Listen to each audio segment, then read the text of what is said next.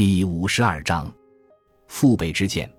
阿基坦女公爵埃莉诺据说曾将她的丈夫法王路易七世形容为一个修士，而非一位君主。她意志坚强，妩媚动人，且在政治上精明机敏。出生在一个有点离经叛道却不失生机活力的南方宫廷。阿基坦的领地从比斯开湾境内路向比利牛斯山脉延伸。路易七世是一个英俊的年轻男子，长发飘逸，面容俊美，但他志不在王位，而心向修道。少时被送到巴黎的教会学校读书，好为他在教会担任要职做准备。只是当他的长兄腓力由于坐骑被路上的一只猪绊倒而摔死后，路易才被带出学校，立为卡佩王冠的继承人，并在父王路易六世于一千一百三十七年下去世后继承王位。虽然王冠自此一直戴在他的头上，却并不如一顶主教法官或剃度更适合他。据说他怀着孩子般的极度爱着埃莉诺，他们的婚姻注定命途多舛。难有圆满结局。然而，在一四五年十二月，埃莉诺还贵为王后，而路易七世也端坐王位。这对王室夫妇在布尔日主持了一个盛大且奢华的圣诞宫廷宴会。这一幕被一个名为德伊的厄德的牧师记录下来。他作为国王的牧师之一，撰写了一部编年史，详细记载了国王在十二世纪四十年代后期的事迹。根据厄德的记载。路易七世邀请了王土各地的主教和显贵，应邀前来的人数量众多。他打算向他们吐露心中得秘密，然后他也是这么做的。当路易七世和埃莉诺主持节日庆典时，国王放出口风，非常宽泛地暗示了他对东方事务的兴趣。当前西笃会院长朗格勒主教戈弗雷德拉罗什发表了一场言辞激烈的布道演讲后。国王的用意已然明朗，主教抨击狂妄自大的异教徒摧毁埃德萨，呼吁所有在场的大人物展示他们对国王的忠诚，准备以国王的名义为拯救所有基督徒而战。会场上一片同情哀叹之声。厄德记录道：“一些大事正在酝酿之中。”教皇尤金三世号召十字军的教育是否在一千一百四十五年圣诞节就已传达法国宫廷尚不清楚，或者路易七世将注意力转向东方是为了履行他过世兄长腓力的誓言也未可知。无论是何种情况，教皇和法国国王都清楚地看到了集体应对埃德萨沦陷的必要性。到了来年春天，各方的应对得到了有效的协调。一四六年三月一日，吾辈先烈谕令再度重发。这一回是专门下达给路易和他的臣民。当教皇谕令在整个法兰西国土上流传时，人们正在准备一次类似于一千零九十五年克莱蒙会议的宗教会议。离复活节还有两周时，勃艮第北部的维兹莱举行了一场盛大集会。城外的田野上立起了一个木质的平台。三月三十一日。路易七世本人身着绣有十字架的王袍站在台上，站在他身边的是一个身材修长、绝不会被认错的人物——克莱尔沃的贝尔纳，正准备发表关系其一生的布道演讲。维兹莱宗教会议并无神秘之处，也无计划以外之事，就像五十一年前的克莱蒙会议一样，会议上发生的一切都是精心编排的公关大戏。贝尔纳就教皇谕令已经广泛宣扬的主题发表了激动人心的演说，在场的大众也以崇拜的举动回应，人群已经聚集在一起，渴望振奋起来。贝尔纳投其所好，激发出他们心中的正义狂热，然后向每一个同意加入路易国王新十字军东征的信徒分发十字标志。根据记载，在引发这场精心策划的自发性狂热之后。法王和教会在全国各地招募军官和传教士。当天堂的乐器奏出神谕，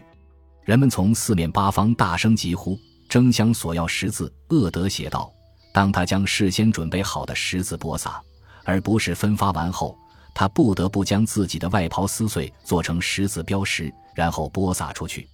这确实是一个可以激发出新冒险的场面。闻名天下的修道院院长。”在其虚弱的机智、没有生命的躯体里，蕴含着顽强的精神。真的像圣雅各一样遂衣以补苍生。由此，一个由国王和王后而不是诸侯领衔的十字军东征开始了一段紧张准备的时间。一首以古法语为词的流行歌曲捕捉了当时的气氛。追随路易的人啊，无需害怕地狱的魔鬼，因为他的灵魂将升入天堂，与上帝派来的天使同在。歌曲继续唱道，其中有一段坚持认为上帝已经安排好天堂与地狱间的一场大战。在维兹莱唤起法国人的斗志后，圣贝尔纳前往佛兰德和莱茵兰，继续宣扬新十字军东征，并展现神迹。这些神迹包括与圣母玛利亚的雕像进行了短暂的交谈。然后治愈了数百名瘸子、瞎子或聋子，一个小女孩干枯的手被治好了，一个人的生命被真真切切地从死神手里夺了回来。贝尔纳在继续自己旅程的同时，一如既往地保持着与他人如雪片纷纷般往来的通信，以便他即使不能身临其地，也能步道说服当地人。一封写给英格兰人民的信交叉进行着恭维和指责：“你们在干什么？”英勇伟大的武士们，他问道：“警告英格兰人，耶路撒冷正面临着灭顶之灾，你们要将圣物丢给恶犬，将珍珠抛给侏罗吗？自从我们的父辈以利剑将圣地的一交污秽涤荡一清后，有多少罪人在这里含泪忏悔，终至大错得以赦免？我的兄弟们，你们是何想法？难道上帝之手鞭长莫及？”以至于他必须求告我们这些凡间重置来拯救和收回他的遗产。在另一封信里，他力促弗拉迪斯拉夫公爵和波西米亚人民相信，十字军东征是一次失去就不会重来的机会。我请求和建议你们摒除他念，将基督的事物放在首位。他解释说，这次十字军东征计划于一千一百四十七年复活节从西方出发。时间已经所剩无几，然而，正当贝尔纳还在布道的时候，对于一些想成为十字军战士的人来说，一千一百四十七年的复活节来的还不够快。在第一次十字军东征前的数月里，未经教会授权的民粹性布道和普通民众的偏见结合在一起，蛊惑和挑唆大批暴民对他们能抓到的非基督徒进行迫害。当时。社区内的暴力活动以莱茵兰地区最恶劣。半个世纪后，相同的事再次发生。与贝尔纳分道而行的另一位法兰西西笃会布道者名为拉乌尔，他独自在莱茵河流域进行了煽动性的巡游，激起了人们对十字军东征的热情，并将基督徒对犹太人的旧有仇恨也掺入其中。贝尔纳对拉乌尔嗤之以鼻，愤怒地给美因茨大主教写信。抱怨拉乌尔是一个毫无理智、狂妄自大之徒，一个将自己的愚蠢点亮在烛台上，好让全世界都能看见的家伙。但在一千一百四十六年的盛夏，拉乌尔强大的个人魅力和可悲的民粹主义信息轰炸暂时淹没了修道院院长的抱怨，因此，莱茵兰地区的犹太人再一次感受到了十字军大军赤裸裸的愤怒。一位名为波恩的埃弗拉伊姆的犹太作家记录了群蒙受拉乌尔的鼓动而犯下的累累暴行，并讲述了这个流氓布道者号召基督徒为了被钉死在十字架上的主，向站在你们面前的人复仇，然后再去与以施玛利人战斗。结果，包括美因茨、科隆、施派尔和沃尔姆斯在内的城镇又发生了谋杀、致残、致盲、殴打。入室侵犯和抢劫等暴力事件，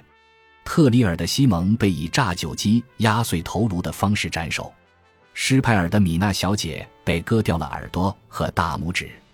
克莱尔沃的贝尔纳对拉乌尔煽动暴民的行为咬牙切齿、愤怒欲狂。我发现他有三点最应受到谴责，他写道：未经授权的布道、蔑视圣公会权威以及煽动谋杀。在贝尔纳看来，犹太人是转化信仰的工作对象，而非滥行杀戮的目标。对受害者来说，这实际上不过是一种冰冷的安慰，尤其是对那些落在十字军团伙手中、因被逼受洗而无奈选择自杀的悲惨受害者而言。一个名叫阿沙芬堡的古塔尔达的少女，宁愿投河自尽，也不愿放弃自己的信仰。但是到了晚秋，贝尔纳终于在美因茨找到了拉乌尔本人，他严厉斥责了拉乌尔，并说服后者承诺服从教会权威，返回自己的修道院。失去他们的煽动者让拉乌尔的追随者们伤心疾首，他们只是勉强出于对贝尔纳的圣洁的敬意。才听从贝尔纳的劝阻，不再制造事端。然而，这确实阻止了一场更为恶劣的反犹暴力狂欢，而且至少证明了贝尔纳不负教皇所托，在为十字军募兵时，既有能力赢得参加十字军的普罗大众的拥护，又能收获那些世俗名门的敬意。感谢您的收听，喜欢别忘了订阅加关注，主页有更多精彩内容。